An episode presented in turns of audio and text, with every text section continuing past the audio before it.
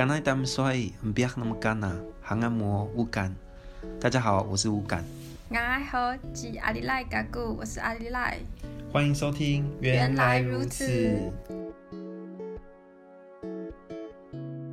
大家好，我是乌干。大家好，我是阿里赖，欢迎回到原来如此。那我们今天的单元啊，就是又来到了我们的说故事环节，非常有趣哦。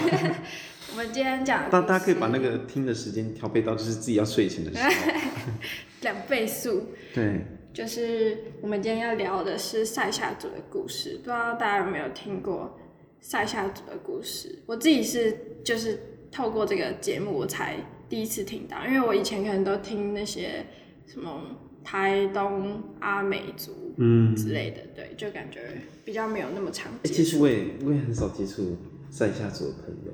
就，反正反正是我考了政大之后，然后发现哎、欸，好多塞夏族的人啊。我好像没有，我们上次访的那个是。对，他是赛夏族的。那你还要再认识别的吗？就是还有一个是那个跟我同届，他也是塞夏族的。然后，呃，还有一个传院的，就是哎、欸，其实他们蛮多人的，就他们就是因为我这样看，然后就是哎，虽、欸、然有发现这些人，我发现这些人，发现，因为他们真的人数太少了，像。那时候我我因为我是华人出身的嘛，然后就是很少有机会接触到塞夏族，然后就算就算有，也是很稀有很稀有的那一种。就是，哎、欸，我记得有一次接触他是跟我爸去南投，然后刚好他们有一个女婿就是塞夏族的人这样子，然后他们到搬到南投去住这样子，然后就那时候才哎、欸、开始有听到哦塞夏族那样，然后就是以前听到塞夏族。就像我们今天要讲的这故事，完全没听过。我也是。然后就是我们，我就是以前听过，就是什么矮人啊、嗯、矮灵祭什么什么的。嗯，对，大家好像都比较常 focus 在矮人的故事。那我们今天就是给大家另一个不同的故事。嗯、然后今天我们的主讲者是阿里赖，哦，他是我们的说书人。说书人，好，那我们就直接进入故事。那一开始是有一个他们传统有一个雷神。他叫做毕瓦，他就是看到过去啊，塞夏族人他们一开始对农耕还没有什么技巧，也不知道要怎么开始，就是做他们的农作这样，所以他们的生活可能就会过得比较简单啊，比较辛苦，然后清淡这样。那雷神看到就不忍心啊，他就决定派出自己的女儿雷女。他叫做娃恩，然后他就请他带着一个葫芦，那那个葫芦里面就装满小米的种子，然后把他派到人间。那他父亲有嘱咐他说，只可以教族人种米，那顶多就是帮忙耕种，然后绝对不可以。进出厨房，不然他会觉得族人会变得懒惰，就什么都帮他们做好了这样。嗯、那娃安也就是谨记在心，然后他就下凡了。没想到他下凡之后，就巧遇了一个在打猎的青年，他叫做达应。那两个人见到彼此就一见钟情，所以他答应就把娃恩带回家里，就直接结婚了。那那么随便。欸不 严重，然后哎，删掉哦。然后第二天，王恩就把葫芦，就是把他爸爸给他葫芦交给达应，就是开始教他怎么种植小米。那因为达应的母亲很早就过过世，然后他的爸爸也就是看不到。那雷女娃恩她因为有神力嘛，她就恢复了她的视力。那达应的爸爸就觉得说，哇，我这个。女婿，呃，不是女婿，我这个媳妇娶的真好，就是她来了之后，什么样，什么事情都变好了。那可是他为了要显示自己家长的地位，所以他就跟瓦恩说，那依照传统，女人结婚后就是要负责料理家务，所以就叫瓦恩不要出门。结果瓦恩就回答他说，就是他不能碰。铁类的东西，比如说像锅子，所以说煮饭这这一件事情就可能没有办法帮忙，但是他可以去田里帮忙达应。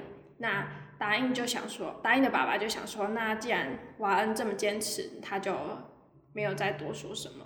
然后有一天呢，瓦恩夏天的时候，田里就发出了一个很大的雷声，嗯、然后答应跑听到，他就跑到田里看，结果竟然看到在很短的时间内，田里的草啊都已经割完了，然后地也都整理好了。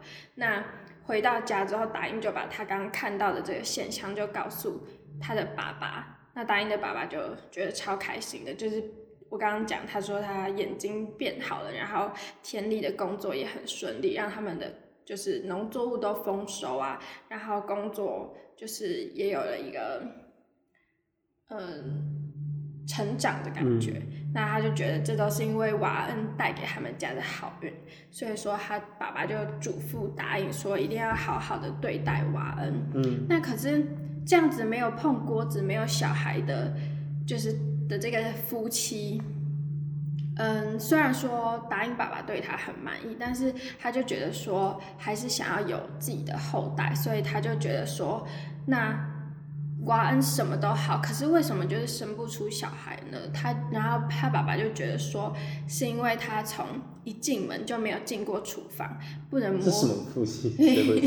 他就觉得他就怪给厨房跟锅子，他就想说一定是因为没有摸过锅子，所以才生不出小孩。所以说有一天他爸爸就把瓦恩叫过来，说自己真的很饿，要赶快请他下厨煮饭给他吃。那瓦恩见。就是看到他爸爸那么坚持，他就对他说：“好，那我现在就去煮饭给你吃，请你在外面等。煮好之后，他会请答应爸爸进来吃。那他说完之后就进了厨房，然后不久之后，他就听到厨房传来一个很大很大的声音。那答应爸爸就走进去看，发现瓦恩已经不见了。那后来他才发现说，是因为。”就是他勉强雷女瓦恩煮饭，然后瓦恩自己心里就觉得就知道说他不可以再留在人间，所以就趁这个机会回到天上去，嗯、因为他谨记他就是雷神爸爸的嘱咐，说不可以碰。嗯、那这个故事就这边告一段落，这样。所以说我们可以知道说雷女文在。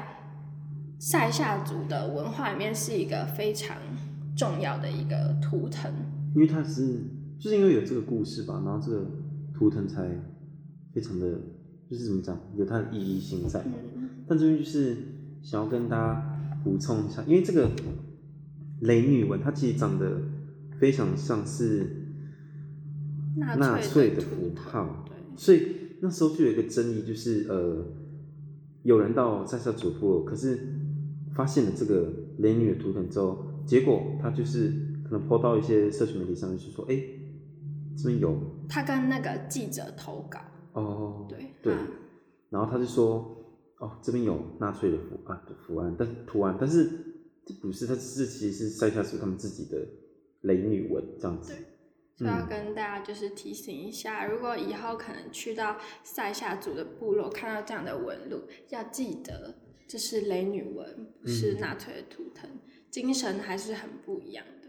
嗯，这这个对主人来说是一个闪电的一个图案。嗯，哎，像像讲到图腾啊，就是想分享，就是我们因为像像像他们这个雷女文嘛，然后对我们来讲，他们是他们有个神话故事，但像那个很多，因为我们不是文面族群，都会纹那个菱形嘛。嗯，也想跟大家说，那个菱形的意思其实是。